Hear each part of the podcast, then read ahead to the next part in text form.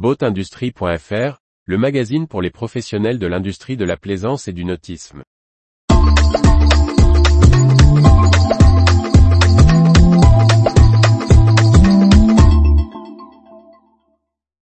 Porto Vecchio, des travaux ambitieux pour doubler la capacité du port. Par Briag Merlet. La municipalité de Porto Vecchio a lancé un plan d'extension du port de plaisance sur 6 ans. Julien Galichet, directeur du projet de modernisation, nous en explique les objectifs, le contenu et le calendrier. Créé dans les années 1960, le port de Porto Vecchio n'avait pas connu d'investissement majeur depuis sa création. La commune corse a donc choisi d'investir dans cet outil majeur de l'attractivité touristique locale, comme l'explique Julien Galichet, directeur du projet d'extension et de modernisation du port de plaisance et de pêche de Porto Vecchio. Le port, conçu dans les années 1960, ne correspond plus aux standards actuels de la plaisance, à la fois en termes de capacité nous faisons face à une sous-capacité chronique, et en termes de service. Les enjeux environnementaux ne sont pas pris en compte, à la fois le traitement des eaux noires et grises, ou la circulation des eaux dans le bassin, avec une forte sédimentation, le port étant situé en fond de golfe. La ville de Porto Vecchio a donc décidé d'investir massivement dans un projet sur six ans débuté en 2022.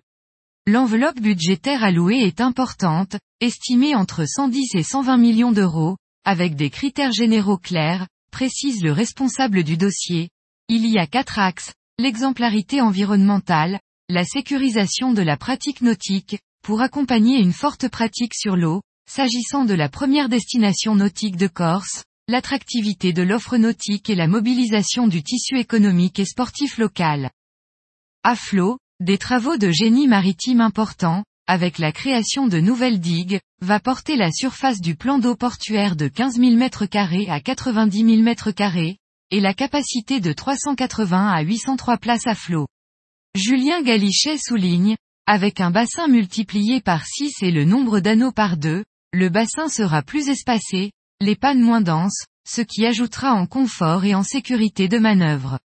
Nous pourrons également accueillir des bateaux plus gros, même si le port reste orienté vers la petite plaisance de moins de 10 mètres qui représente 55% des places, la plaisance moyenne de 10 à 30 mètres prenant 40% et les 5% restants étant destinés à la grande plaisance.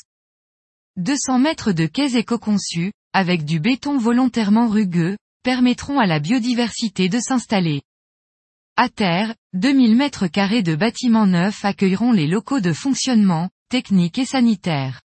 La capitainerie sera installée aux côtés des services de gestion du littoral, qu'il s'agisse de la police nautique, du sauvetage en mer ou de l'office de l'environnement, dans une logique de gestion intégrée.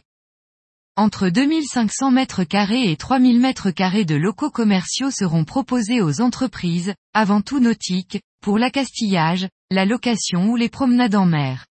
Des locaux tertiaires serviront aux entreprises, et aux plaisanciers de passage dans un espace de coworking. Une zone technique verra le jour, pour venir en soutien des chantiers navals situés à proximité du port. Il bénéficiera notamment d'un chariot de levage de 12 mètres de large et plus de 150 T de capacité de levage, plus gros équipement de levage de Corse. Une station d'épuration des eaux noires et grises, aux normes modernes, sera construite. Julien Galichet ajoute, dans notre réflexion environnementale, nous prévoyons de récupérer les eaux pluviales dans deux grands bassins pour le rinçage des bateaux et faire face aux sécheresses. Les eaux traitées devraient être récupérées pour l'arrosage des espaces verts.